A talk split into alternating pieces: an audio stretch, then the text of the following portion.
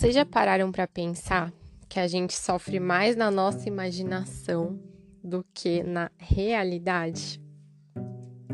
Bom dia! Mais um episódio do Sua Manhã Mais Positiva começando.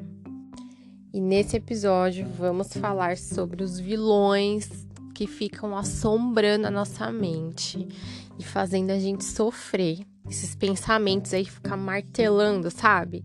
E nem é real, é fruto da nossa imaginação. Só que em vez da gente ficar imaginando coisas boas, a gente fica imaginando coisa ruim.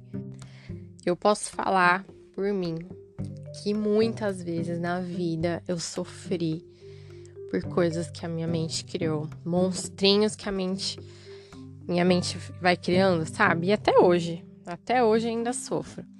Mas, né, a gente vai aprendendo com as situações e, e isso vai reduzindo o sofrimento imaginário de situações que a gente vai vai criando na nossa mente, vai reduzindo, reduzindo, mas é normal que um momento ou outro, né, principalmente se a gente estiver mais fragilizado, enfim, a gente seja pego aí de surpresa com esses pensamentos que deixam a gente lá embaixo, né, no chão. E o interessante é que depois que passa, a gente olha para trás e fala: nossa, é mais sobre mim do que sobre a situação mesmo, né?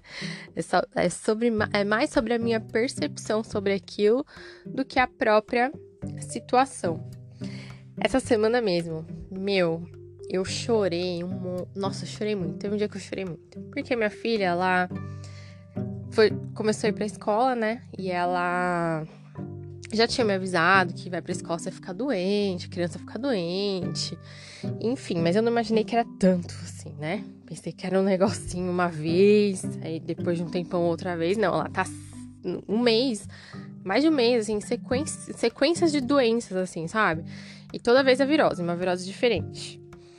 Só que essa última vez, ela pegou uma virose que aparentemente não sabia o que era, porque não tava com diarreia, não tava com o nariz escorrendo, garganta tava ok. E, e assim, deu uma dorzinha de barriga, mas nada co comparado com a outra primeira virose que ela pegou, que era de diarreia mesmo, fazendo um monte de cocô. E ela ficou com uma febre e a febre não baixava. Mesmo com remédio, paninho, banho, e a febre não baixava. Não baixava.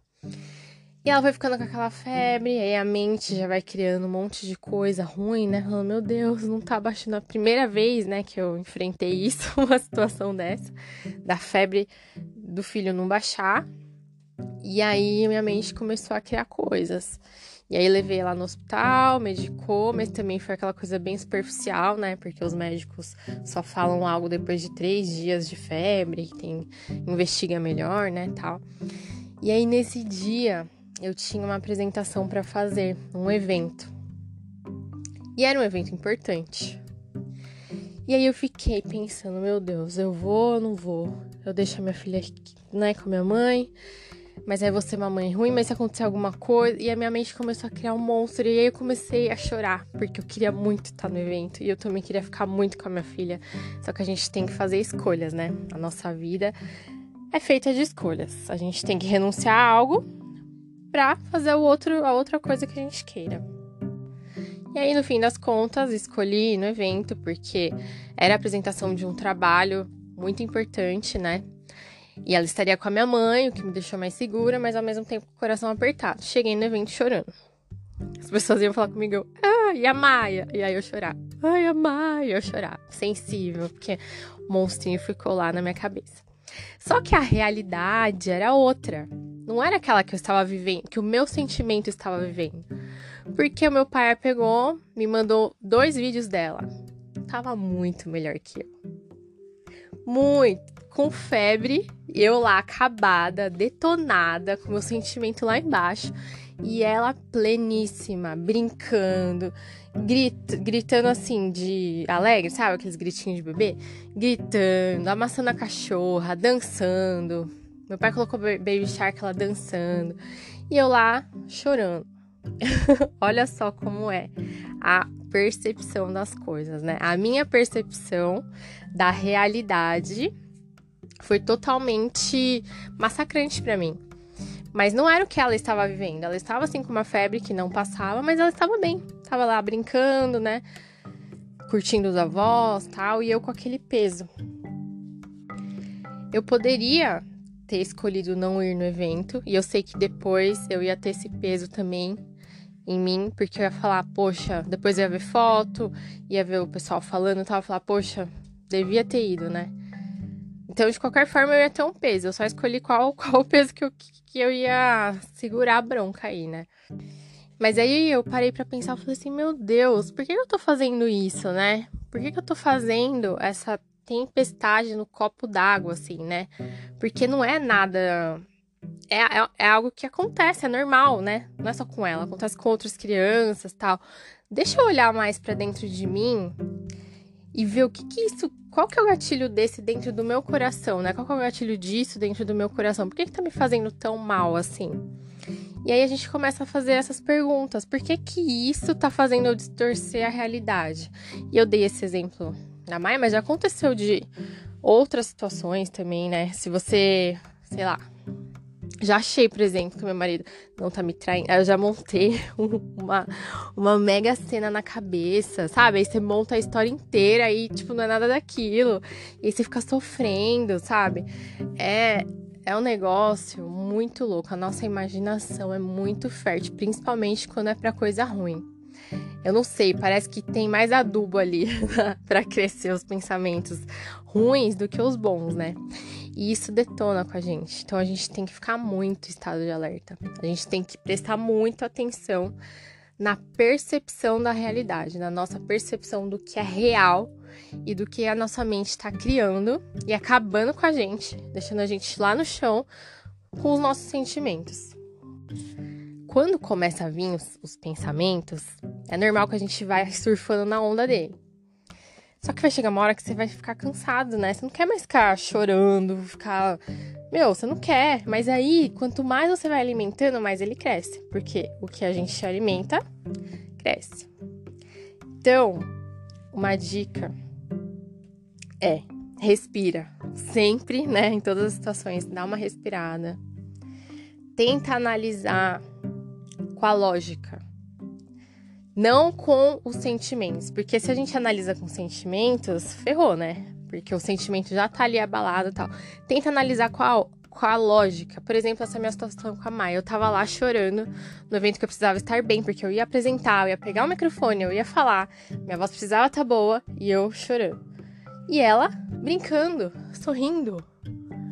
Meu Deus, tipo, pra ela não, não tinha nada daquilo.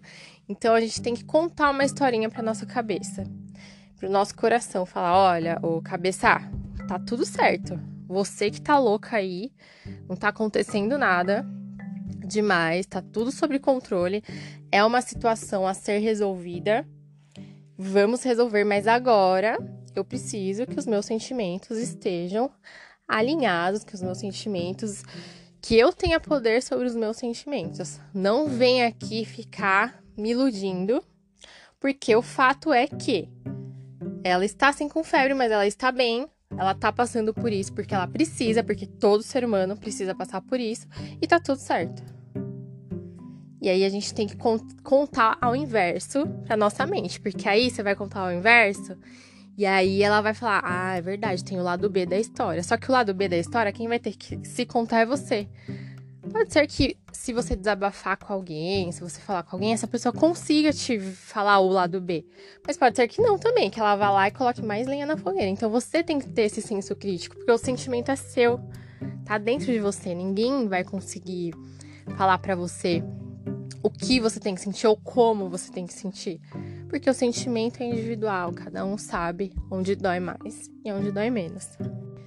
A nossa mente, ela é poderosíssima, gente, poderosíssima.